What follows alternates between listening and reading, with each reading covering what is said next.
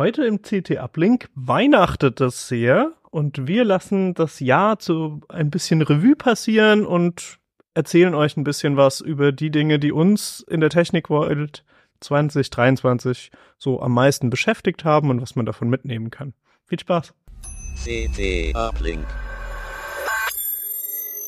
Frohe Weihnachten, moin moin. Moin, moin. Moin. Jörg, du hast den Plan heute, oder? Ich habe so ein kleines bisschen Plan vielleicht, ja. Ich sehe da eine Liste. Ich habe mir ein paar Sachen notiert, was dies Jahr für mich so IT-mäßig aufgefallen ist. Ähm, Im Sommer irgendwann habe ich mich entschieden, mir ein neues Notebook zu kaufen und von meinem PC wieder wegzugehen. Ich hatte eine Zeit lang äh, einen kleinen PC an meinem Monitor angeschlossen und ein Notebook und das Notebook konnte mir äh, vor allem von der Displaygröße her zu wenig. Es war ansonsten perfekt, die Laufzeit war noch okay, es ist super schnell und ich fand es eigentlich äh, schade, dass es nicht kaputt gegangen ist und ich mir Ausreden ausdenken musste, warum ich mir was Neues kaufe. Aber Ja, das ist, ich habe das alte auch verkauft. Das ist mir immer sehr wichtig, äh, dass das Zeugs noch irgendwo zum Einsatz CT-Problem, kommt. Genau. äh, sich, äh, sich zu wünschen, dass Technik kaputt geht, damit man sie durch was Neues ersetzen kann.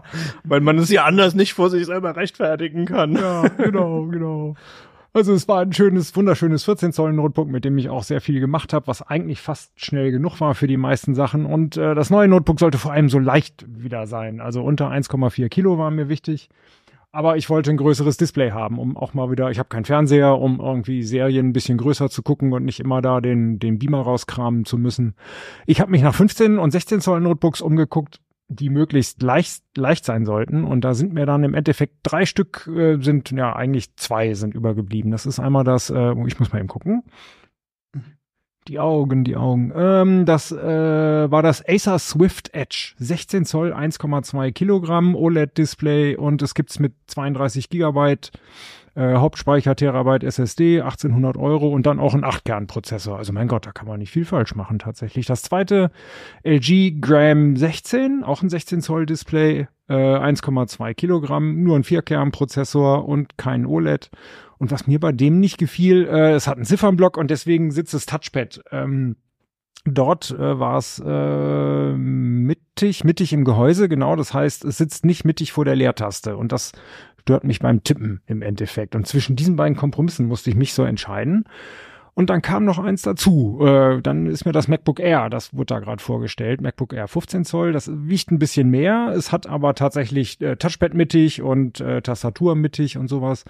Und äh, ein paar Jahre lang nutze ich immer schon Mac und äh, Windows parallel. Und was mir vor allem am besten gefällt von einem äh, Notebook, was ich mal am Display und mal auf dem Schoß benutze, beim Mac funktioniert es einfacher, mit verschiedenen DPI-Verhältnissen umgehen zu können und auch mal eben Kabel abziehen, äh, ohne dass man dann neu booten oder sich wie bei Windows ausloggen müsste, wenn da diese DPI-Vergrößerungen unterschiedlich sind. Bei Windows habe ich immer den Eindruck, das dauert ein kleines bisschen länger und dann sind die Schriften auch auf einmal unscharf, Ja. bis man ausloggt und sich wieder Ja, einloggt. das kommt so ein bisschen drauf an. Ja, in ak Ja, aktuelle Software nicht, aber es gibt fast keine aktuelle nach, nach aktuellen Standards programmierte Software. Also ganz viele Entwickler setzen da einfach uralte Bibliotheken offenbar und dann hast du tatsächlich diesen Effekt so, muss das Programm entweder neu starten oder du lässt es offen, aber dann hast du so eine Mattschrift irgendwie. Das ist ja, Genau das, das, ist, ja. Mhm. Wobei, also ich hatte das Problem auch auf dem Mac vor ein paar Jahren und habe halt seitdem keinen Mac mehr benutzt. Also deswegen bin gar nicht so auf dem, auf dem Stand, wie, da, wie das ist, weil üblicherweise die Programme von Apple direkt, die konnten das, die waren quasi gut umgesetzt.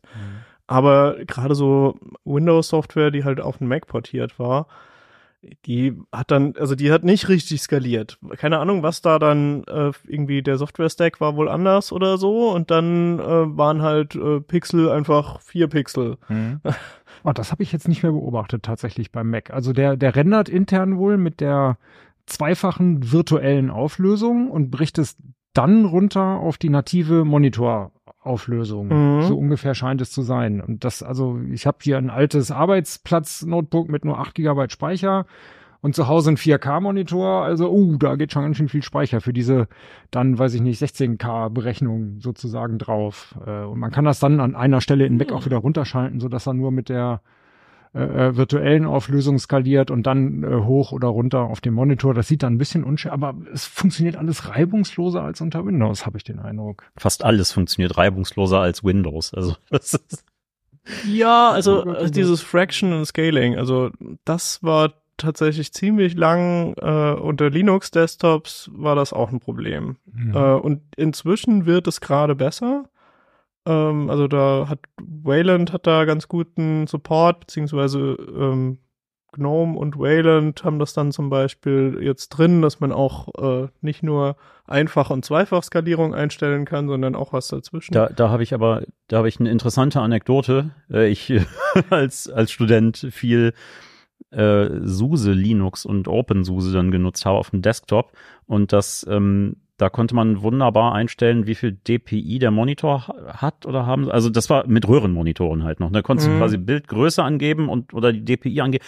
Und dann konntest du das, diesen Desktop, das war ein KDE 3. Schlag mich tot, 3.5 irgendwie so, 3.4, 3.5. Und also es war so, es war Mitte der Nullerjahre, ne, so 2004, 5 irgendwie.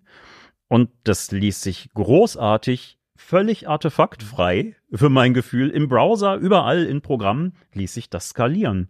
Und dann war ich etwas verwirrt, als ich später dann, Jahre später, ein Ubuntu benutzt habe und das so, ja, 100% oder 200%. Also nimm ein Mikroskop oder geh einen Meter weit vom Bildschirm weg.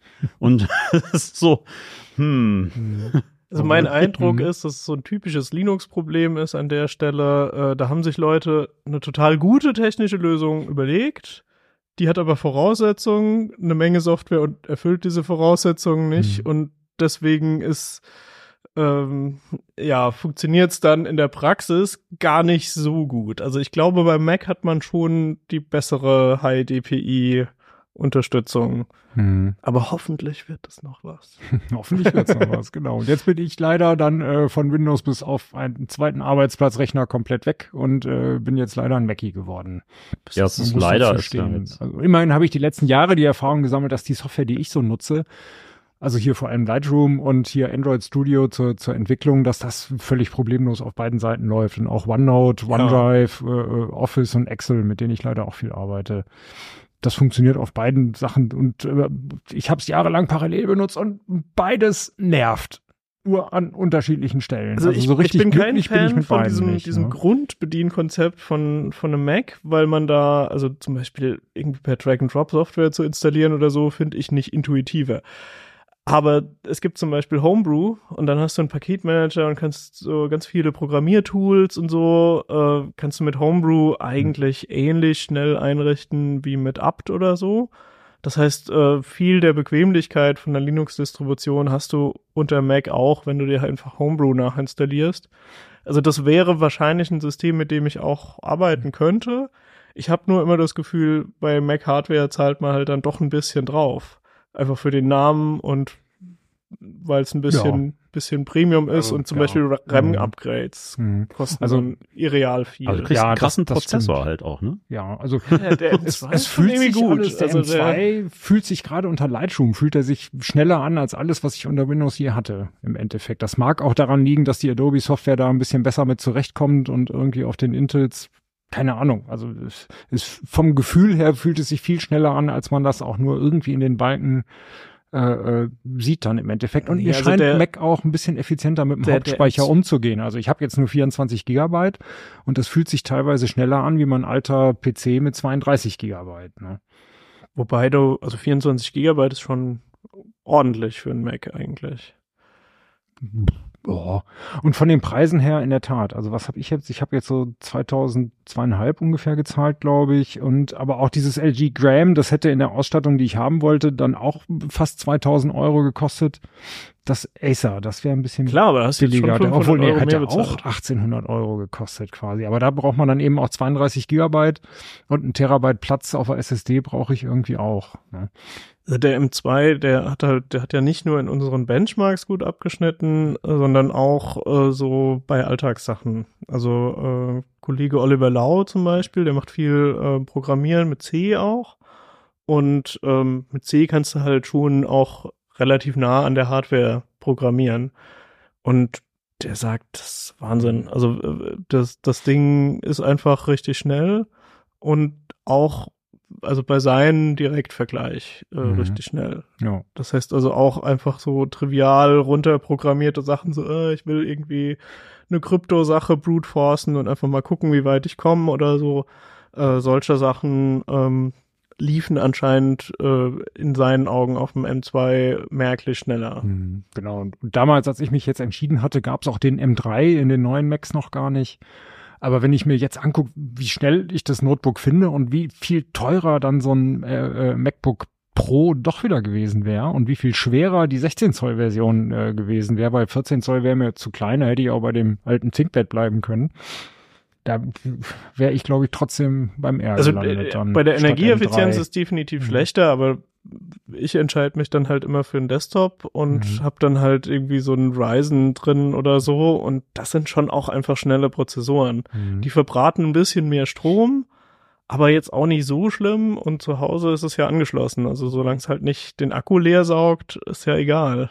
Kommt das bei euch hin? Also ich bin doch, ich merke äh, jetzt äh, doch, dass ich gar nicht so viel immer am, am Schreibtisch sitze, sondern mit dem Notebook allein nur mal auf dem Sofa sitze oder abends im Bett sitze oder es dann doch mal mitnehme. Ich meine, du pendelst ja auch doch zwischen zweien hin und her. Nee, ich habe halt, das? ich habe überall Desktops. Also ich habe halt einen Bürodesktop, der vom Verlag bezahlt ist, und dann habe ich zu Hause halt meinen privaten Rechner und wenn ich Homeoffice mache, nutze ich normalerweise den. Mhm. Und Notebook ist eigentlich eher so, um zum Beispiel mal, wenn ich Zug fahren muss oder so, um die Zeit nutzen zu können.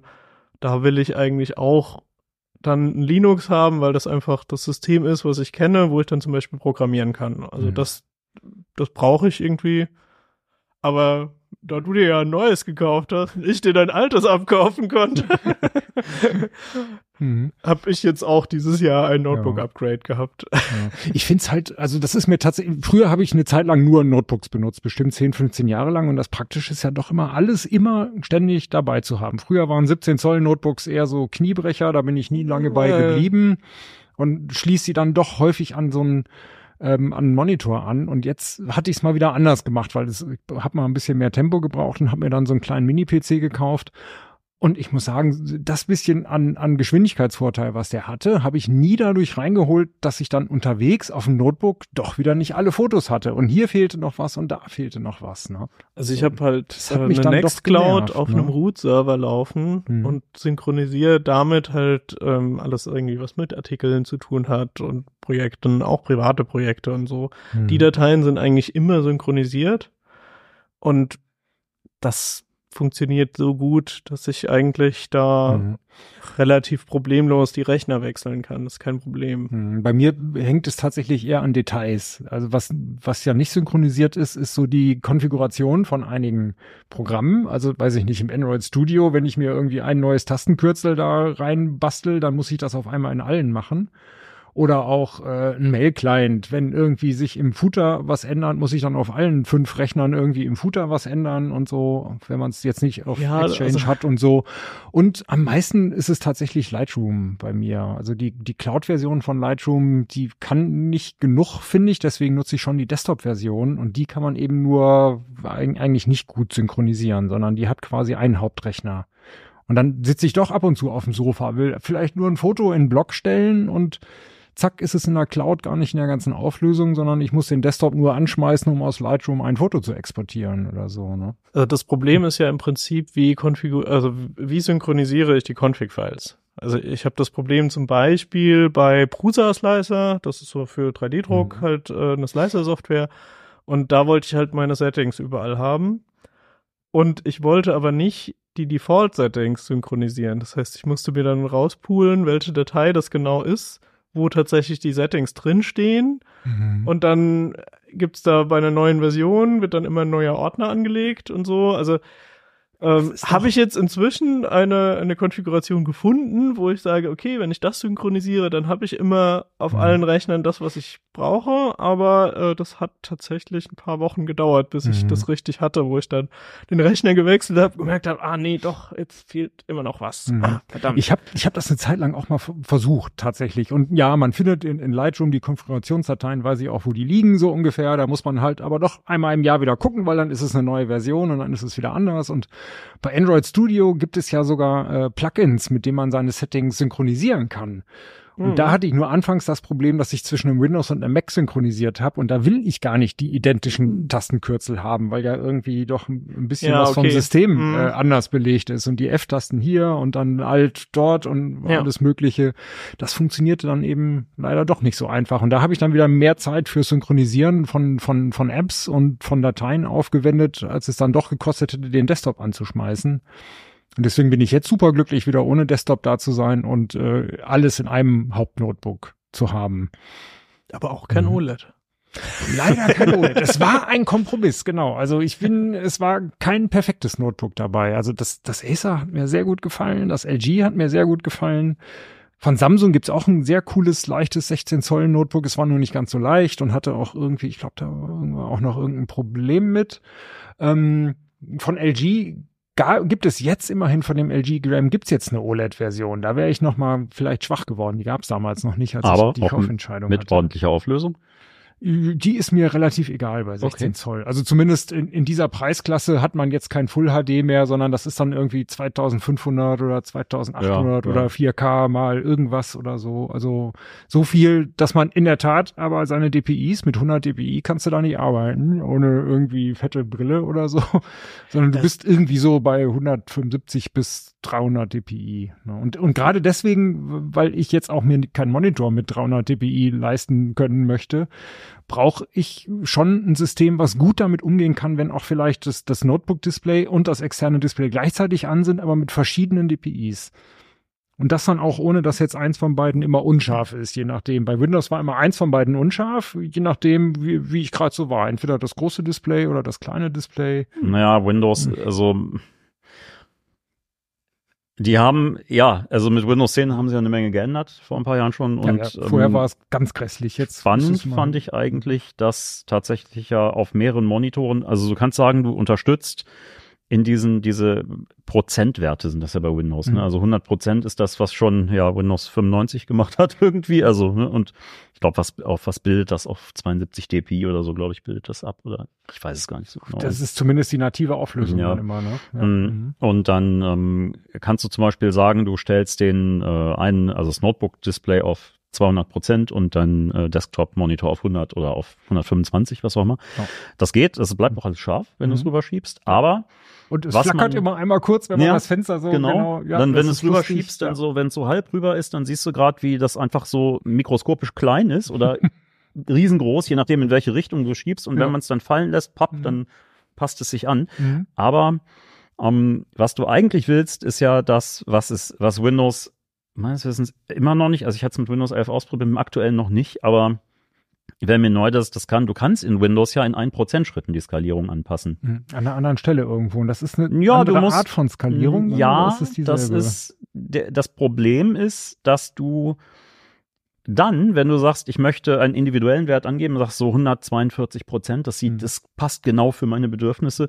Ja, dann nutzen aber alle angeschlossenen Monitore genau den gleichen Skalierungswert. Das ist so, hä? Okay. Und Mhm. die Idee wäre ja eigentlich richtig geil, dass du zwei völlig verschiedene Monitore nebeneinander stellen kannst und ein Fenster vom einen ins andere rüberschiebst Mhm. und es exakt gleich groß bleibt. Du halt siehst, dass die Auflösung, die Pix, ne, die Mhm. Pixelstruktur sich ein bisschen ändert, so. Vielleicht ist es natürlich dann verpixelter auf dem einen, aber dass du es rüberschieben kannst oder sogar ein Fenster sich über zwei Monitore erstreckt und du halt keinen Bruch in der Größe hast Mhm. von, von der einen Seite zur anderen. Und das, genau das geht halt nicht. das ist so, hm, toll.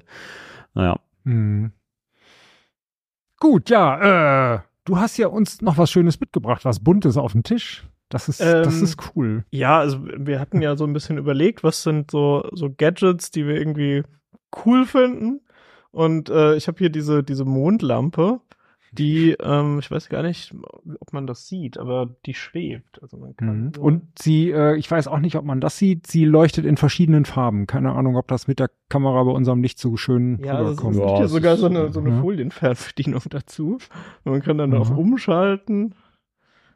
Ähm, Das ist ja geil. Das sieht aus wie diese, auch. wie diese Ja. billigen Fernbedienungen von den, äh, von so LED-Leisten von Das, vor das zehn ist, Jahren. oder? das ist genau so eine. Okay. äh, also so richtig glücklich bin ich mit der eigentlich auch nicht. Ähm, und Oh, es blinkt sogar. Cool. nee, eigentlich nicht cool. Also so. ich, ich verstehe nie, warum äh, der Farbüberlauf bei solchen Mhm. Lampen, ähm, also was ich gerne hätte, wäre irgendwie buntes Licht, aber dann bitte ganz langsam. Hm, ja, Also, dass ich so alle Minute eine andere Farbe habe oder so. wie in einer Sauna. Und es ist Mhm. immer viel zu schnell. Es Mhm. gibt Aber- nie diesen langsamen Modus. Und Das ist doch ein Bastelprojekt, das, das so zu modden, dass es das kann. Mhm. Also die, die Lampe ist auch für den Alltag eigentlich total unpraktisch, weil sie nicht ganz lautlos ist. Sie macht so ein Ah. leichtes Brummgeräusch. Aber das ist halt schon sehr cool, dass es, also das hier ist ein Mond. Das sieht man Mhm. vielleicht auch äh, im, im Bild nicht so richtig, aber es ist, äh, es leuchtet halt äh, ein bisschen unterschiedlich hell und dunkel, also so ähnlich, wie wenn man Mhm. wirklich den Mond betrachtet und äh, Ist das eine echte. Mondkarte eigentlich oder ist es eher so, Ja, so ein bisschen- Fake-Erhöhung? Nee, es ist wirklich eine Mondkarte. cool, ja. Und das ist auch, also ich habe es Mhm. nicht gedruckt, es ist aber 3D gedruckt. Mhm. Also man sieht es wahrscheinlich wirklich nicht. Es hat so eine leichte Struktur. Ich Ja, die nicht- Mare erkennt Mhm. man so, ne? Ja. Diese Mhm. Mondmeere, ja. Das ist cool. Und das eigentlich Coole ist ja, äh, das Ding schwebt. Das, das Coole ist, dass es schwebt, deswegen wollte ich es haben. Vielleicht also, muss man es mal wieder kurz beschreiben. Also es ist so ein Holzpod von circa drei Zentimeter Dicke und zwölf Zentimeter Durchmesser. Darauf schwebt eine weißliche und innen beleuchtete leichte Kugel von, was sind das so, 14, auch 12, 14 Zentimeter Durchmesser so in dem Dreh, ähm, die halt einen Mond darstellt. Und das also, weil genau. das Also es gucken ist, ja nicht alle zu hier bei YouTube oder so, sondern wir haben ja ein paar ist- Zuhörer. es ist Und so eine ein Mond- Finger hoch.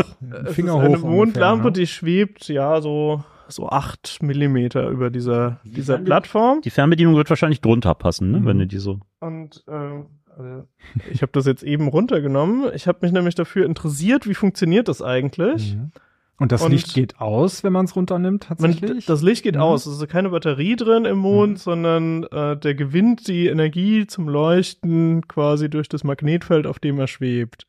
Und ähm, mich hat interessiert, Mhm. wie funktioniert das? Wie machen sie das? Ähm, hab das deswegen halt mal aufgeschraubt, geguckt, so, ah, okay, sind drei Spulen drin.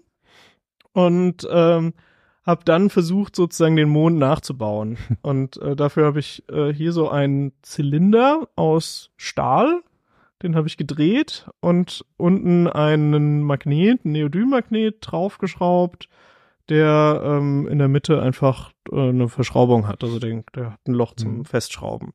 Sieht nicht ganz Und- aus wie ein Mond, aber Der sieht nicht Trotzdem schick. Ähm, man musste so ein bisschen balancieren, sozusagen, bis man den richtigen Punkt getroffen hat, wo wir haben es eben schon schweben sehen. Es geht auf jeden Fall. Ja, ah, jetzt schwebt. cool. Und äh, ich glaube, jetzt, jetzt sieht man auch besser, dass es schwebt, weil mein, äh, mein Stahlzylinder, der äh, schwebt ein bisschen höher. Hm. Also man kann jetzt noch was drauflegen und dann schwebt es mit. Also ich kann jetzt, äh, keine Ahnung, hier das Mikrofon Ach. drauf. cool. Die Fernbedienung kannst du drauflegen. Aber die ist, ist symmet- symmetrischer.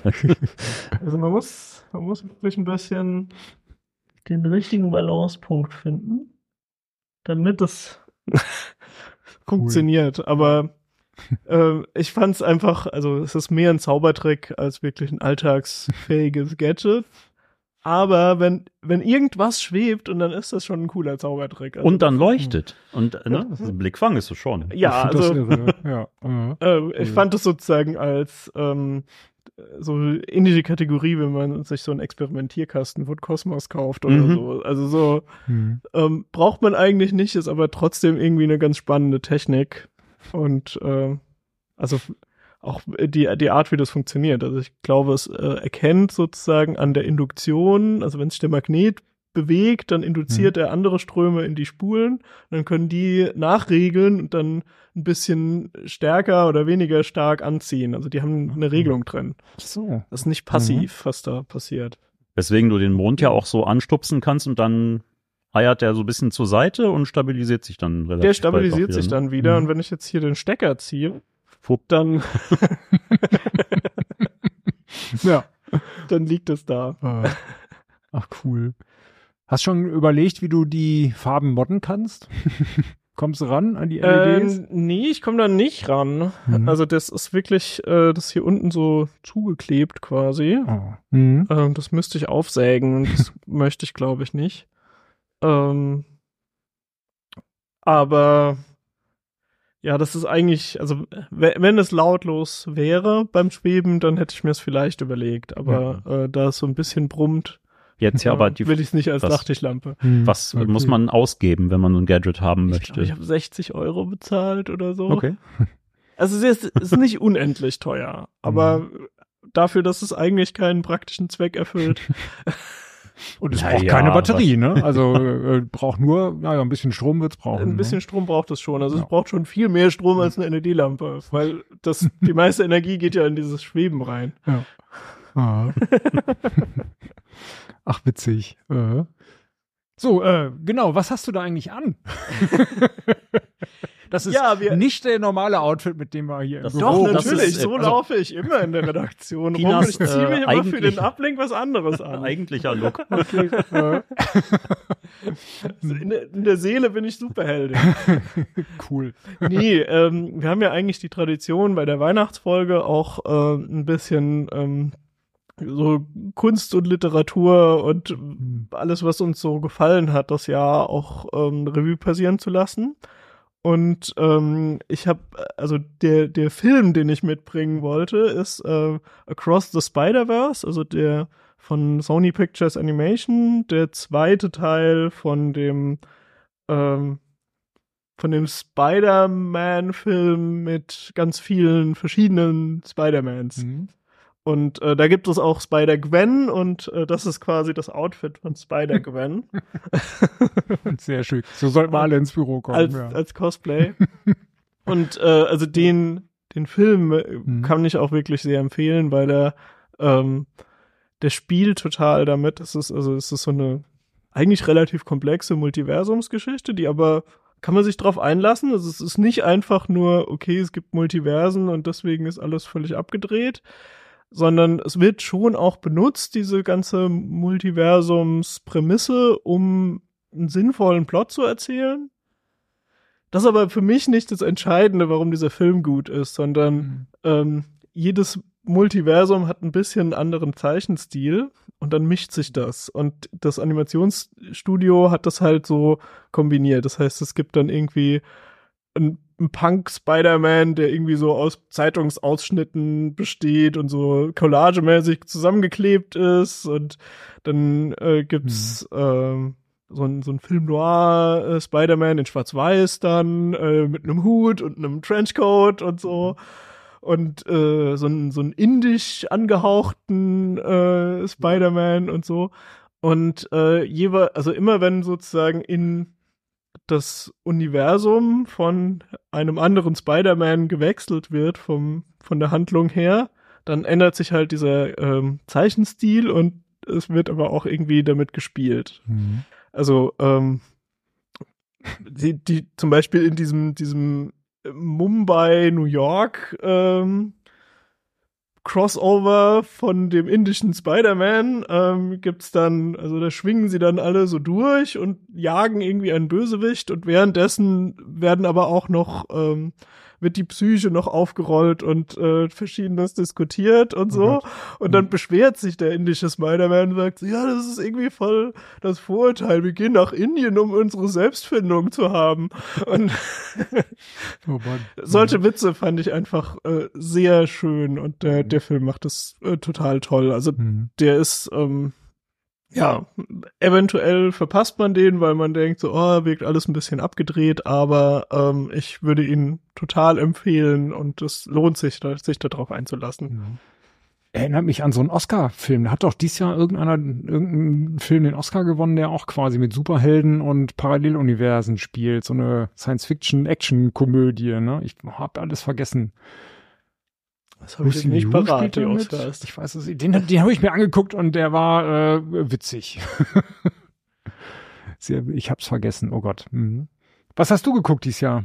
Ich habe dieses Jahr gar nicht so irre viel geguckt. Ich habe auch äh, Anfang des Jahres mein äh, Netflix-Abo gekündigt, weil ich auch ähm, letztes Jahr gar nicht mehr so irre viel geguckt habe. Also ja, immer noch, also es ging immer mehr über in so ein, ja, ich muss das noch mal zu Ende gucken. Also ich habe dann auch irgendwann, äh, gab es dann ja die dritte Staffel Dark und die, äh, was ich, fünfte, sechste Stranger Things irgendwie und das habe ich immer ganz, irgendwie war die Luft so ein bisschen raus und dann dachte ich noch so zu Ende des Jahres, im November, Dezember, war das so, okay, du guckst jetzt noch mal so alles, was du sowieso, was du angefangen hast, was du eigentlich ganz geil fandest und dann habe ich das alles so in einem Rutsch eigentlich noch mal weggebinged und dachte dann auch so, ja, jetzt ist jetzt ist auch okay. So und wenn sie jetzt mit dem, äh, wo sie so gegen das Sharing ja stärker vorgegangen sind, ist das Content Sharing und so und dann war so, ja, ist wahrscheinlich auch nur eine Frage der Zeit, bis bis irgendwie mal aufmerksam werden bei meinem Konto und ähm, ja, dann ähm, dachte ich jetzt, das kann eigentlich auch weg. Also ich Mhm. habe eigentlich, ich würde sagen, nichts Spektakuläres geguckt. Hm. Äh, ja, dann im Zweifelsfall mehr Musik, aber ähm, ja, genau. Hm. Ja.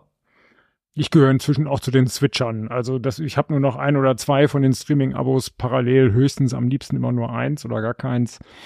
Und hab momentan gucke ich hier Foundation auf, auf Apple TV, da fehlen mir noch ein, zwei Folgen, dann kann ich das wieder kündigen.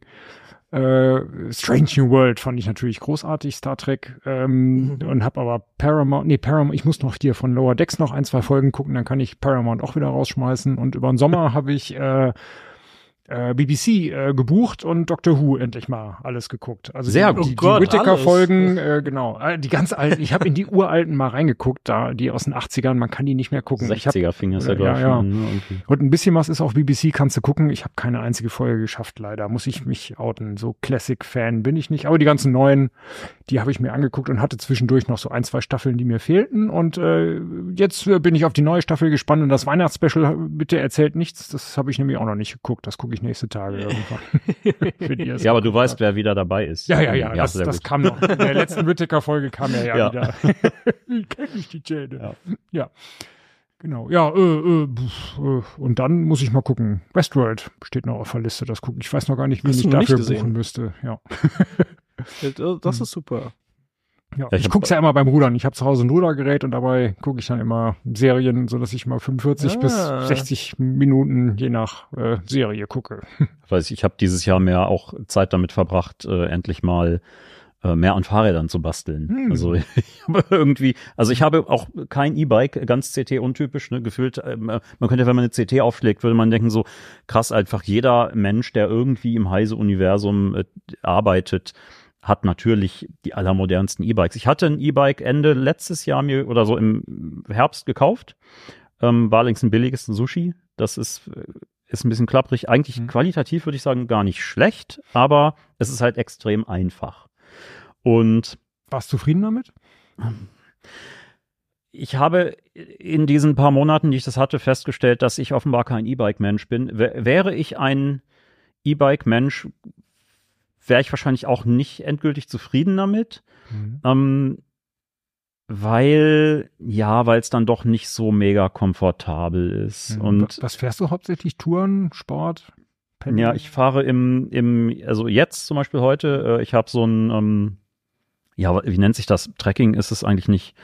Äh, Cross, glaube ich, ist offiziell die, Ka- so Bergamont Helix. Und das Mhm. ist so ein, ähm, ja, im Prinzip ein bisschen wie ein Trekkingbike, aber mit etwas sportlicherer Sitzhaltung und ähm, auch Schutzblech und so ist alles dran. Ne? Also ist jetzt kein reines Mountainbike so vom Stil her, aber zum Beispiel keine kein Gepäckträger, weil ich brauche eigentlich nie einen Gepäckträger. Okay. Also ich habe Mhm. kein einziges Fahrrad mit Gepäckträger und ich habe Mhm. drei Fahrräder. Und für den Sommer habe ich dann eigentlich noch so ein. Hat das dann so Rennradgriffe? Nee, oder? genau, die ich aus irgendeinem Grund kann ich überhaupt nicht auf diese äh, diese Rennradgriffe. Äh. Sonst wäre ich wahrscheinlich ein mega äh, Kunde für so Ja, ähm, G- Gravel für so Bike Gravelbikes ist es. irgendwie. Ja, das Stattdessen- ist irgendwie der Trend gerade bei ja, Fahrrädern, habe ne, und äh, statt also im Prinzip ja wie ein Rennrad geschnitten, aber mehr so geländegängiger wie ein Trekkingbike. So, also nicht vielleicht nicht wie ein Mountainbike, aber schon mit deutlich breiteren Reifen und weicherer Abstimmung und Mhm. Du kannst einfach so ein bisschen auch für Stadt und mal zur Arbeit fahren, im Prinzip ein, Rennrad, das du auch zur Arbeit fahren kannst. So, Mhm. und, Und was Mhm. hat dich am E-Bike gestört? Oder äh, ich, das, die, der Motor ist dann für mich in erster Linie eine Beschleunigungshilfe und keine Mhm. Fahrhilfe. Also ich fahre dann im Regelfall an der Grenze oder leicht über der Unterstützungs, äh, des Unterstützungsende. Also wenn ich zügig fahre, bin ich meistens irgendwo bei 30 kmh. Ne? Und ähm, das, da bringt so ein E-Bike halt nur, nur begrenzt was. Also du kommst dann halt schneller auf die Geschwindigkeit und das, wobei dieses Sushi jetzt auch ein Single Speed ist und das auch ich das erstmal modden musste, als ich es bekommen habe, weil es hat Serien, es hat eine Übersetzung von, lass mich lügen, 44 Zähne zu 18 und 18 und du kommst eigentlich nicht auf, auf die, auf diese 25 oder 27,5 ist dann ja so eigentlich diese, die wirkliche Grenze und Mhm. kmh, ohne überhaupt dich so mega dumm und dämlich zu strampeln. Und daher, äh, das, das ist ja so ein, so ein Zahnkranz mit einem, oder so ein, äh, so ein Ritzel mit einem integrierten Freilauf. Mhm. Und das dann halt, die kannst du austauschen. Das ist so ein, ja, Schraubgewinn irgendwie. Und dann habe ich das zumindest gegen 16er getauscht. Da ist dann ein bisschen erträglicher. Ist natürlich beim Anfahren. Ja, und dann dachte ich, mich hat das genervt. Also ich habe Mhm. zusätzlich brauche ich immer, muss ich halt diesen Akku, äh, je nachdem, wo ich bin, muss ich ihn abnehmen, muss das Ding laden. Und ehrlich, ich fand das total stressig. Und da finde ich es entspannter, einfach aufs Fahrrad zu steigen, das gar keinen Motor hat. Und ähm, Mhm. ja, hab äh, momentan fürs für den Sommer habe ich dann eigentlich noch ein äh, sportlicheres ähm, Bergamont ähm, Sweep ist das und ein äh, habe jetzt dann im Sommer mir ein ganz billiges gekauft, ein äh, Bon Velo heißt der Hersteller. Das ist so ein ja, also die haben glaube ich so zwei drei Modelle und das äh, heißt, ich glaube, das ist das Blitz. Das ist so ein ganz einfaches Stahlrahmen Single Speed und ähm, kann überhaupt nichts, aber fährt sich sehr geil. Also Mhm. es ist äh, sehr butterweich, wohl auch durch den Stahlrahmen irgendwie. Ähm, macht Spaß. Cool. Und sieht halt auch irgendwie ziemlich cool aus, weil Mhm. Die natürlich so in der Grundausstattung dann auch einfach null Zubehör dran haben. Und Mhm. dadurch sieht das super clean aus im Design. Und äh, knallroter Rahmen und der so ein paar schwarze Anbauteile. Finde ich, Ja. fand ich sehr fetzig. Nutzt du wenigstens irgendwas Smartes? Irgendwie eine Uhr, mit der du dein Training dann aufzeichnest? Oder Nein, ich fährst bin- du rein analog? Nee, ich bin, also ja, wenn ich was aufzeichnen will, dann nehme ich tatsächlich das Smartphone und lass Mhm. es aufzeichnen, aber ich, ähm, nee, ich bin da relativ analog unterwegs. Kein, kein, kein smartes Bike, kein äh, smarten Gadgets fürs Bike, also Okay. ja. Also Ja. mir, mir geht's eigentlich ähnlich wie Jan, äh, dass ich ähm, äh, im Normalfall nicht groß profitieren würde von einem Pedelec, weil das ja nur bis 25 km/h überhaupt unterstützt. Und in Hannover ist es halt flach und es gibt gute Fahrradwege. Also an vielen Stellen rollt's einfach eh ganz gut. Und da bin ich auch öfters mal ohne Motor mit einem ganz normalen Fahrrad, äh, bin ich dann eh schneller als 25 km/h kmh unterwegs. Ähm, ich hatte nur dieses Jahr äh, Stress mit meiner Schaltung und als wir dann äh, da ähm, ja so ein, so ein E-Bike in der Weihnachtsstrecke hatten, ähm, Mhm. da hatte ich halt auch überlegt, so, naja, ich, ich halte eigentlich total wenig. Also im Grunde genommen, ich, ich beschleunige in einem, in einem kleineren Gang, bis ich sozusagen auf meine Reisegeschwindigkeit bin und dann, dann rollt es einfach immer im gleichen Gang. Und deswegen benutze ich im Endeffekt vielleicht drei Gänge von meiner, Mhm. weiß nicht, 28 Gang Sch- Kettenschaltung. Und ähm, wenn ich einen Motor hätte, der mich beim Anfahren unterstützt, damit ich dann einigermaßen loskomme, dann könnte ich eigentlich die Schaltung weglassen. Mhm. Und da, da war ich gar nicht mehr sicher, wo ich vorher gedacht habe, so, nee, Quatsch, du brauchst keinen Pedelec und so, wo ich dann gedacht habe, ah, eigentlich, ne, also dafür, dass ich sozusagen durch den Elektromotor an einer anderen Stelle Komplexität einsparen kann beim Fahrrad, das ist auch irgendwie ein interessantes Konzept. Mh, Mhm. was, äh, wo du sagst, mit dem, genau, mit den verschiedenen Gängen und so. Und du hast ein Problem mit der Gangschaltung. Ähm, was ich dieses Jahr endlich gemacht habe, was ich schon ewig machen wollte, ist mir mal angeguckt, wie repariert man eigentlich Fahrräder? Also wie tausche ich, wie tausche ich die, äh, die vorne die Kettenblätter aus mit den, mit den Kurbeln? Ähm, wie kann ich ein neues Ritzelpaket hinten draufsetzen und so diese ganzen, wo ich jahrelang einfach auch immer dachte so, boah, ja, nee, das sind die Sachen, das ist für die richtigen Profis in den Fahrradwerkstätten. Da dachte ich so, das kann nicht verdammt schwer sein. Und dann mich einmal so durch so einen ähm, Fahrradteile-Online-Shop geklickt und gesagt so, du kaufst mal so ein, du kaufst mal eine Vollausstattung eigentlich um, also Vollausstattung ist übertrieben, ist jetzt keine Fahrradwerkstatt so, aber so, yay, ich kann jetzt auch selber äh, neue, äh, neue Ritzel hinten draufsetzen und so. Und Ich, ich hätte Und so mich ein- wohl besser bei dir melden sollen. so ein, so ein Fahrrad, äh, so ein, wie nennt man, so ein Werkstattständer, also wo du halt das äh, so einspannst und dann so hochziehen kannst und dann hast du das Fahrrad so nicht auf dem Kopf stehend zum Basteln so vor dir hängen. Das ist einfach so die, Mhm. dass das äh, Gadget Das will überhaupt man haben, so, ne? ja genau. Ja. Ja. Ja, sonst kriegst du auf dem Boden rum und ach nee. Ich, ich Mhm. hatte nämlich das Problem, ich, ich wollte lieber 3D-Drucker tunen und äh, wollte nicht an Fahrrädern rumschrauben und dachte dann, naja, da gibt's ja Fahrradläden dafür, das löst ihr jetzt einfach mit Geld, das Problem. Und dann bin ich aber sozusagen zu dem Fahrradladen bei mir in der Nähe und die haben mir gesagt, nee, also drei Monate musste ich mindestens warten, bis ich einen Termin bei denen kriege. Hm. Und ich habe halt gemeint, so, ja Leute, meine, meine Kette ist gerissen, also ich will jetzt nicht drei Monate warten. Hm. Da, da war auch meine Erkenntnis, mein Stand war so, ja, du musst, das ist mega kompliziert, du musst dann, wenn du die zumachen willst, dann so ein spezielle, so einen Stift da reinpressen und dann darf das auch nicht. Und die Erkenntnis war dann auch erstmal so, ja, es gibt seit Ewigkeiten einfach zuklickbare Ketten. So, du kaufst die am besten in der passenden Länge, dann nimmst du die alte, kneifst die mit einer Kneifzange da raus, fädelst die neue rein und setzt dieses, ich glaube, also bei dem Hersteller nennt sich das dann Missing Link Bit. Also das ist, steckst du so zusammen und ziehst einmal kräftig und dann ist die Kette montiert. Und das ist so, Das oh muss ja, natürlich cool. zu den Ritzeln Das- passen. Ne? Also wenn, Ja, wenn ja, genau, Kette das, das passt, wird, das passt ne? auch dann. Also das ist, äh, das, ich glaube, wie, wie ist der KMC? Kann das KMC, glaube ich. Und die, die machen, also sie sagen so, ja, das ist jetzt keine Original Shimano-Kette, aber die sagen, die sind kompatibel mit Shimano Neungang zum Mhm. Beispiel. Ne? Und auch explizit natürlich nur Neungang, weil das ja, ne, das ist ja so je nach Ritzelpaket Ritzel ja enger unterscheidet sich, hinten. breiter, Mhm. schmaler und so. Und das, ähm, die funktionieren aber wunderbar. Mhm. Kein Stress mit die kostet, kriegst 10, 15 Euro eine neue Kette. Also das hatte ich Aber dann auch gemacht. Das, selbst das, selbst das äh, Zusammendingeln, da muss brauchst du einmal dieses Werkzeug, um da die Kette aufzudengeln und um sie wieder zuzudengeln. Das das auch, also das mache ich relativ regelmäßig. Das Ja, ist jetzt ja. nicht so schwer, die Kette da irgendwie. Ich habe immer Sorge, dass das nicht, dass das nicht, äh, dass das zu sehr zusammendrückt und dann ein Link halt nicht nicht gleitet, sondern so starr ist, halt so, eine, so ein irgendwie, aber gut fetten und Ja, nicht zu sehr drücken. Das geht. Mm, ja, okay. Also was ich Mhm. dann gemacht habe, ich habe dann Mhm. äh, mich bei einem anderen Fahrradladen gemeldet. Die haben gesagt, ja, du, ich könnte in drei Tagen oder vier oder so, könnte ich vorbeikommen.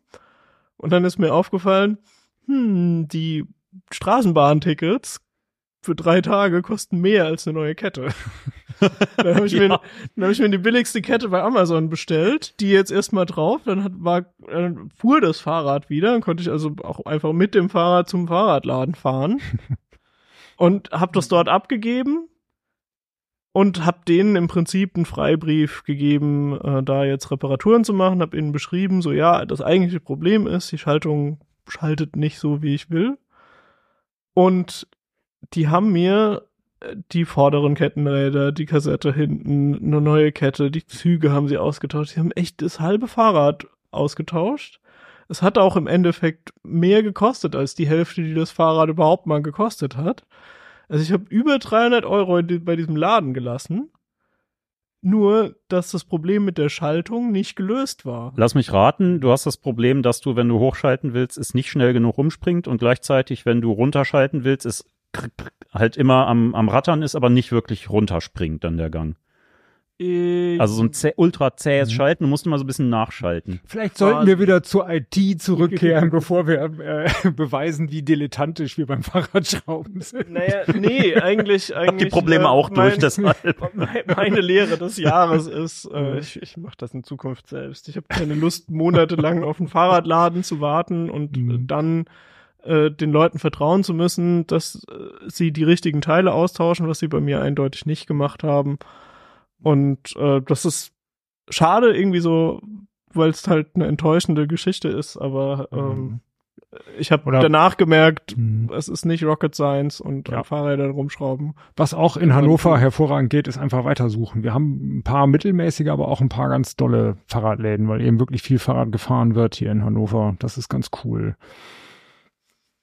Äh, ja, zur IT zurück. Ähm, Ich habe noch ein total cooles Ja. Technik-Gadget mitgebracht. Und zwar, äh, das hier ist eine DJI Pocket 3. Die ist ziemlich neu. Die ist eigentlich nur so groß. man das ist eine so Kamera. Kamera. Und zwar eine Kamera mit einem integrierten Gimbal. Also, wenn man jetzt äh, ein Video Mhm. hat, äh, dann Pina sieht man, bewegt ihre Hand, aber die Genau, Kamera, jetzt die, die- oben drauf ist, die bleibt. ich bewege die, die ruhig. Kamera sehr wild durch die Gegend. Das würde eigentlich äh, jetzt eine total verwackelte Aufnahme geben. Mhm. Und dieses Gimbal, das bleibt halt sozusagen einfach stehen in der Luft. Mhm. Das ist also ein bisschen die Technikvariante wie, wie so ein Huhn. Weißt du? Im Prinzip ja, ein das ist die bisschen aus technische um Huhn. sieht eigentlich Umsetzung fast, eines es sieht eigentlich fast genau aus wie ein Huhn. Also. Das schwarze Huhn. Nee, die, also die, die, der Sensor da drin ist ein 1 Zoll Sensor, ist relativ groß, also in, in der Gegend von der Qualität her wie so ein Oberklasse Smartphone Sensor. Aber durch das Gimbal ist das halt, ähm, also sonst müsste man ein größeres Gimbal nehmen, was dann den, das komplette Smartphone stabilisiert, ähm, was einfach ein größeres Gerät ist. Mhm. Und äh, bei der Kamera ähm, ist halt alles quasi in ein Ding integriert. Also Genau. das Gimbal ist super klein und die Kamera ist auch insgesamt sehr, sehr klein. Und man kann sie wirklich in eine Tasche stecken. Also Mhm. Pocket 3 ist äh, ein passender Name, weil sie tatsächlich, also es gibt kaum Taschen, wo sie nicht reinpasst. Mhm. Das Coole ist, man hat hier dann einen Joystick. Wenn du dann das äh, Bild doch mal bewegen willst, kannst du das mit so einem Joystick machen. Genau, und es gibt eine Companion-App, also du kannst Mhm. es auch fernsteuern. Ähm, und äh, was für mich auch ein cooles Feature ist, ist, ähm, die hat das Active Track, weil das ja DJI ist ja eigentlich, kennt man eher von den Drohnen. Mhm. Und die Drohnen, die können halt äh, Leute verfolgen und denen hinterherfliegen.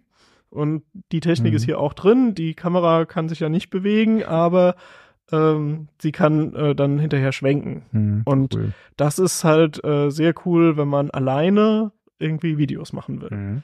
Das, ist ein bisschen spezielle Hardware für Leute, die, die wirklich irgendwie Vlogging machen, also ähm, Mhm. Videos, wo sie irgendwie was in der, in der Kamera erzählen, während sie unterwegs sind oder so. Oder äh, halt so Content Creator, die niemanden dabei haben. Und dafür ist das echt ein cooles Ding. Die parkt dann so Mhm. ein, wenn man sie ausschaltet. Cool. Und, Und äh, die, es da gibt's vielleicht dann auch noch habt, ein äh, Mikrofon dazu. Mhm, genau. Deswegen hatte ich das auch noch dabei. Ja. Äh, sie hat so ein Display, was man dann zur Seite klappt, dann äh, ist es so ein bisschen breiter eben, äh, so dass man auch wirklich was drauf erkennen kann. Genau, ein es bisschen gibt breiter als der, als das Gelenk, was man da hat. Wir hatten auch in irgendeiner CT sogar einen Test von dem Ding. In der 28 oder 29 müssten wir nachreichen oder 20 oder 29 müssten wir nachreichen oder so. Super spannend jedenfalls. Ja, also Mhm. äh, es gibt einen Vorgänger von dem Teil, äh, die Pocket 2, die hatte ein viel kleineres Display. Und äh, durch diese drehbare äh, Sache ist das halt, äh, ist das Display größer. Ja. Und äh, man kann es auch auf, äh, also man kann es zurückdrehen, dann schaltet sie sich normalerweise aus, aber man kann dann Mhm. auch einfach sagen, nee, ich will das in Hochkant haben und dann kann man so für TikTok so Hochkant-Videos Aha. aufnehmen.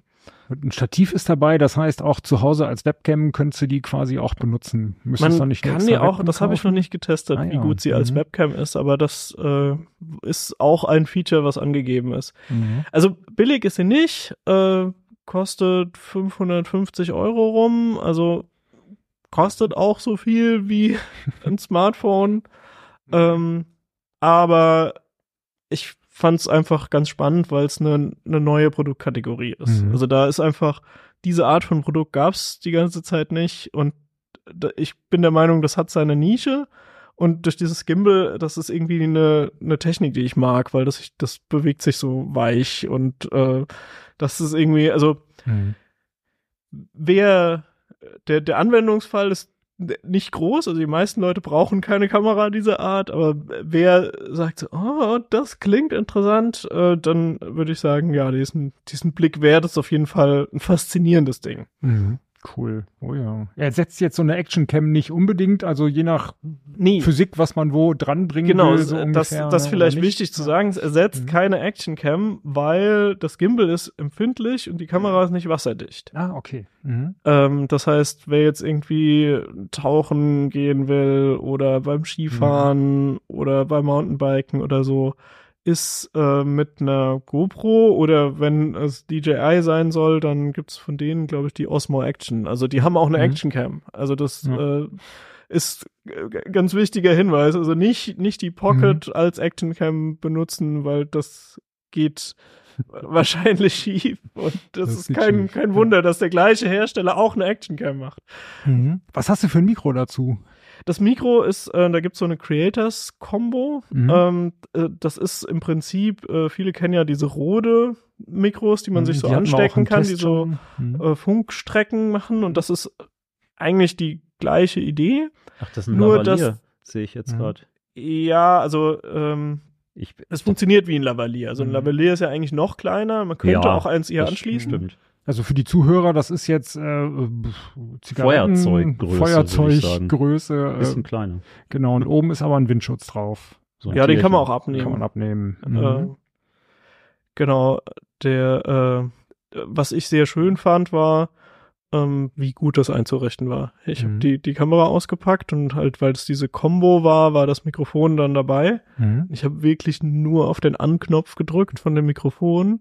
Und dann hat die Kamera gesagt, ja, das Mikrofon ist jetzt verbunden, kannst du jetzt benutzen. Cool. Und das geht, äh, Also da, das ist halt, so wünsche ich mir das. So, also genau. ganz ehrlich, das, äh, da können sich andere Hersteller mal eine Scheibe von abschneiden, wenn Ja. ich dann irgendwie eine halbe Stunde lang über eine App eine Einrichtungsprozedur durchmache und ja, und jetzt beachten Sie und jetzt drücken Sie hier drei Sekunden. Und also mhm. gerade so Smart Home oder so ist da zum Teil ganz schlimm.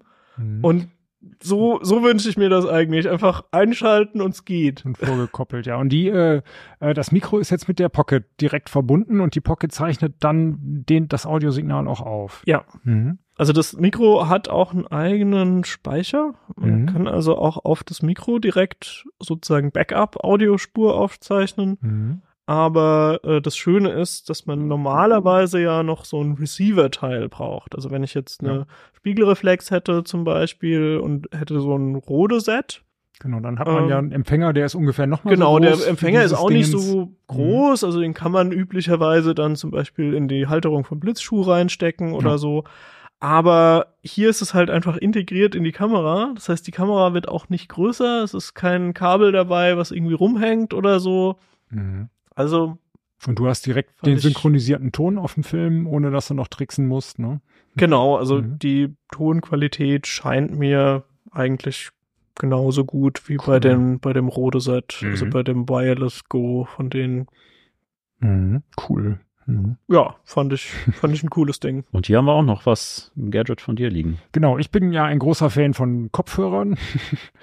Den habe ich äh, äh, mir dann gekauft dieses Jahr. Den habe ich auch vorgestellt äh, in, in CT. Das ist ein offener Bluetooth-Kopfhörer. Der hat einen ziemlich guten Sound, äh, Sound für offen, also sehr neutral. Und ich höre eben noch, was in der Umgebung los ist. Das Darf ist mir beim aufsetzen? Arbeiten. Ja klar, das ist mir beim Arbeiten wichtig.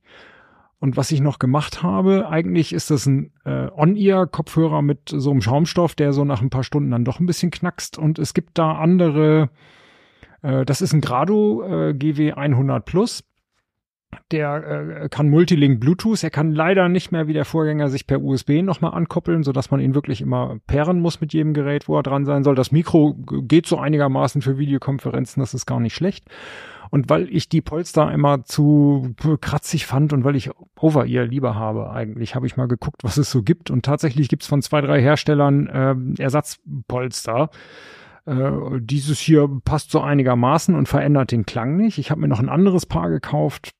Ganz schön blöde, immer so viel kaufen. Ähm, ähm, und, und das sitzt ein bisschen besser, das andere Paar. Ähm, verändert aber die Akustik so extrem, dass damit hier diese 300 Euro Kopfhörer eher wie so 50 Euro Dinger klingen. Das habe ich sofort wieder zurückgeschickt. Also ich bin Das überrascht, dass du Polster gefunden hast, die andere sind, die den Klang nicht verändern. Weil das ist eigentlich, muss man, Mhm. wenn man Kopfhörer optimieren will, muss man da immer drauf achten, Total. dass, äh, also man kann es ja vielleicht auch wollen, dass sich der Klang verändert, aber Mhm. die, die, das Gesamtsystem ist eigentlich das, was dann Fall. die Audioqualität Ja. ausmacht. Genau, wir haben jetzt gerade im Test einen Audio Technica M50X STS. Das ist ein einfacher Bluetooth-Kopfhörer, äh, wo aber ein Kondensatormikrofon eingebaut ist. Kommt auch in der CT der Test. Und da liefert Audio Technica direkt zwei Polster mit. Das eine ist ein etwas luftigeres, was man lange tragen kann, ohne zu schwitzen. Und das andere ist das normale äh, Kunstleder oder Lederpolster von denen, was präziser klingt und auch einen besseren Bass hat aber was so nach vier, fünf Stunden Arbeit irgendwie dann doch nicht mehr ganz so angenehm zu tragen ist. Und da kann man das einfach wechseln. Ja, leider nicht ganz so einfach. Man muss da ganz schön fummeln. Also es gibt ja ein paar Hersteller, da kann man das einfach die, die, die Ohrpolster magnetisch wechseln in zwei Sekunden. Das geht bei dem leider nicht so. Und da ist uns auch mal die, äh, die Idee gekommen, dass wir das mal messen wollen. Das gehen wir nächstes Jahr im Januar mal an, äh, verschiedene Kopfhörer mit verschiedenen Polstern mal zu testen. Also bei dem Mhm. Audio-Technica werden ja zwei mitgeliefert. Und es gibt noch ein paar Kopfhörer, wo, wo mehrere mitgeliefert werden. Bei Biodynamics, da ist es ja, glaube ich, auch ziemlich gang und gäbe, dass man versucht, die nochmal mit anderen Polstern irgendwie ein bisschen mehr dem eigenen Geschmack anzupassen. Ne? Da kannst du doch bestimmt auch viel zu sagen, unser Audio-Freak. Ich bin ein, ein, ein, ich bin Team Lautsprecher. das vielleicht aber nicht, dass ich dauernd Lautsprecher baue. Ja. Ähm, außer im Büro. Wenn ich da die Lautstärke höre, die ich gerne höre, dann äh, ich, ich, ich krieg Ärger von Liane und äh, Dann kannst du mir vielleicht mal, ich habe nämlich ein Projekt, was dieses Jahr überhaupt nicht geklappt hat, so richtig gut. Ich habe bei mir zu Hause, also ich äh, äh, arbeite und wohne quasi in einem großen Zimmer, wo ich gerne auf drei, vier verschiedenen Positionen sitze äh, und habe mir schöne äh, äh, Streaming-Boxen an die an die Decke gehängt, so diese diese kleine Größe, wie sie, wie man die von verschiedenen Herstellern kennt, die im Stereoverbund zusammenarbeiten, klappt ganz hervorragend, klingt gut, aber ich habe nur an einer Stelle dann eben einen wirklichen Stereo-Effekt. Und wenn ich mich ein bisschen woanders hinsetze, höre ich natürlich die eine Box viel stärker als die andere. Mhm. Das lässt sich ja, glaube ich, auch gar nicht vermeiden. Weiß ich nicht, wie, Naja. wie da auch so und was ich dann nämlich versucht habe, es gibt ja diese Lautsprecher, die so sagen, dass sie ein bisschen Stereobild machen, diese, weiß ich nicht, 30, 40, äh, 50. Soundprojektor. Also so das, ich Mhm. glaube, Soundprojektor ist ein Wort für ein ganz bestimmtes Produkt, aber im Prinzip kann man das als Soundprojektor bezeichnen. Du hast eine Mhm. Box, wo also im Idealfall nicht nur zwei Lautsprecher drin sind, sondern eine ganze Reihe, ein, Ja. ein Array aus Lautsprechern, Mhm. die dann so über Schall und Antischall, also so gezielte äh, Ad- Addition und Auslöschung von, Mhm. von Schallwellen, versuchen, ein, ein weit auseinanderstehendes Lautsprecherpaar durch Wandreflexionen zu, zu simulieren. Mhm. Ne, das ist technisch, das funktioniert, das kann richtig geil funktionieren und du sitzt da und denkst so, wow, das ist einfach mega krass, weil du denkst, hinter dir sind Schallquellen und Mhm. zu allen Seiten dabei hast du nur so eine relativ breite Soundbar, aber mh, das kommt halt nicht ohne genaue Einmessung aus. Ne? Also der, der Prozessor, der DSP in diesem, in so einer Soundbar muss ja wissen, oder in so einer Box halt, muss ja wissen, wo A, also wo sind die ganzen Wände und Mhm. B, wo sind, wo ist der Mensch mit seinen Ohren? Mhm. Je heißt, nachdem, du ob ich, dann auch für eine Stelle ein. Du setzt dich an eine Ja. Stelle oder legst den, den, den, den Sensor an eine Stelle und für die misst du es dann ein. Und da also dann das ist einfach krass, was diese Systeme heutzutage können. Also Mhm. es gibt ja diese Dirac und so diese ganzen Op die Raumeinmessungsgeschichten, wo du also die, die, Rack bringt richtig viel. Die, die ist Basic-Variante ursprünglich ist, dass man sagt, okay, wir nehmen einfach Raummoden weg. Ne? Also wir filtern gezielt Stellen, wo Bassfrequenzen halt stehende Wellen im Raum bringen und dann zu Überhöhungen führen, Mhm. ähm, was den Bass schon eine ganze Ecke sauberer macht. Aber die Königsklasse ist dann natürlich zu sagen, wir setzen gezielt Antischall ein, um Raumreflexionen zu minimieren im Gesamtklangbild. Okay. Das ist Oh. schon richtig geil. Mhm. Ähm, ich bin da relativ weit von entfernt, meistens in meinem Hobby, weil ich bin dann eher beim Lautsprecher basteln tatsächlich. Mhm. Und ähm, Kann man kombinieren. kann man kombinieren, aber ich habe jetzt auch noch tatsächlich nicht die Technik. Ich habe relativ viel in den letzten ein, zwei Jahren mit diesen, mit diesen Beo Create Modulen von HiFi Berry gemacht. Das ist im Prinzip ein, ein Combo-Modul, wo du äh, einen Vierkanal DSP, äh, einen Vierkanal Class D Verstärker drauf hast und ähm, ein, ein DSP. Da hast du auch ein paar Mal schon in CT drin Ja. geschrieben, ne? Ja. und äh, optisch, optische Ein- und Ausgänge und die restlichen Ein- und Ausgänge, die du haben willst, oder Eingänge musst du halt über ein Raspi realisieren. Also steckst ein Raspi drauf, dann gibt's HiFi Berry OS. Das ist eine ganz hübsche Oberfläche für den DSP. Also du kannst wirklich, also die Idee ist, dass du zwei Wege Lautsprecher damit selber konfigurieren kannst. Also Hochtöner, Tieftöner, die Trennfrequenzen und alles mit DSP-Filtern realisierst. Das funktioniert ziemlich gut. Mm, Es ist aber nicht, also sagen wir mal so, man kann nicht ohne jedes Wissen damit plötzlich einen mega geil klingenden Lautsprecher bauen, ähm, Mhm. weil über Frequenzgänge und äh, Trennfrequenzen und ähm, Schalladdition im Übernahmebereich, also man muss trotzdem ein bisschen was wissen. Das ist ein sehr Okay. schönes Hobby, aber es ist ein Hobby. Das sollte Das, man genau, wissen. das ist ein Hobby. Und ähm, Ja. der Vorteil an so einem DSP-Modul, DSP-Verstärker-Modul, gerade so ein Combo-Modul wie dieses Beo Create ist eben, dass du, wenn du Lautsprecher selber baust und optimieren willst, halt nicht dir einen, einen Berg von frequenzweichen Bauteilen, also analogen Spulen und Kondensatoren hinlegen musst, sondern einfach die Filter im DSP einstellen kannst, Mhm. wie du sie also haben willst. ich, äh, ich bin gerade dran mit einem Autor zusammen. Äh, wir machen einen Vergleichstest von günstigen äh, so Kombiboards. Also das ist so eine relativ neue Produktkategorie, dass man also Boards kaufen kann, die ein DSP und Klasse D Verstärker, relativ moderne Chips auf einer Platine vereinen. Und die Klasse D Verstärker, die sind so viel effizienter geworden, dass äh, das geht. Also dass man Mhm. mit vergleichsweise kleinen Kühlkörpern noch die Abwärme weggekühlt kriegt und nicht mehr diese 19 Zoll äh, Receiver-Geräte im Wohnzimmer braucht. Ähm, klar, es kommt dann noch eine, eine Spannungsversorgung dazu. Also man ist dann vielleicht ja so in, in Richtung Mini-PC von der Größe her. Äh, aber das ist dann ausreichend für zum Beispiel ein 2.1-System mit einem Subwoofer dabei oder Mhm. so. Also mit einem 2.1-System haben jetzt der Autor und ich getestet.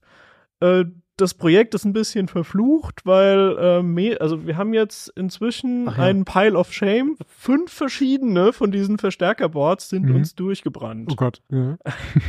Und dann haben wir uns halt immer bei den Herstellern gemeldet und gesagt, so hier Leute, das, das geht nicht und das hatte irgendwie keinen thermischen Schutz Mhm. und so weiter. Und die waren da auch, ähm, die sind auf uns zugekommen, aber das hat natürlich Mhm. alles total verzögert. Also wenn dann plötzlich das Board wieder kaputt ist und dann Mhm. äh, sind irgendwie von der Konkurrenz ist noch ein anderes Board rausgekommen und dann haben wir gesagt, das müssen wir jetzt auch noch mitten in den Tests aufnehmen und so. Da habt ihr dann so Wondom und Arylic und sowas wahrscheinlich. Genau, wir haben ein, ein Wondom-Board mit, äh, glaube ich, 100 Watt Verstärkerleistung. Wir haben ein Tiny Sign und wir haben noch von so einem ganz kleinen niederländischen Startup namens Studio. Ja, ich glaube, die habe ich schon mal gesehen. Aber ja. Aber den das Beo Creator ist Also der, der Trick bei, bei denen ist, ne? äh, die haben alle auch einen Bluetooth-Chip drauf. Also man hat, das ist quasi ideal, um irgendwie Bluetooth-Boxen oder so zu bauen damit. Und ähm, das ist gerade, also für Leute, die da Selbstbau machen wollen, ist das eine coole Kategorie. Man muss aber wissen, dass äh, es bei den DSPs auch Leistungsunterschiede gibt. Mhm. Also äh, man kann mit diesen günstigen DSPs kann man also solche Sachen wie Frequenzweichen simulieren und so kann man sehr gut machen. Raumkorrekturgeschichten, da reicht normalerweise die Rechenleistung nicht. Also äh, zum Beispiel äh, das Dirac, das äh, ist ja so eine so eine Software, die man dann kauft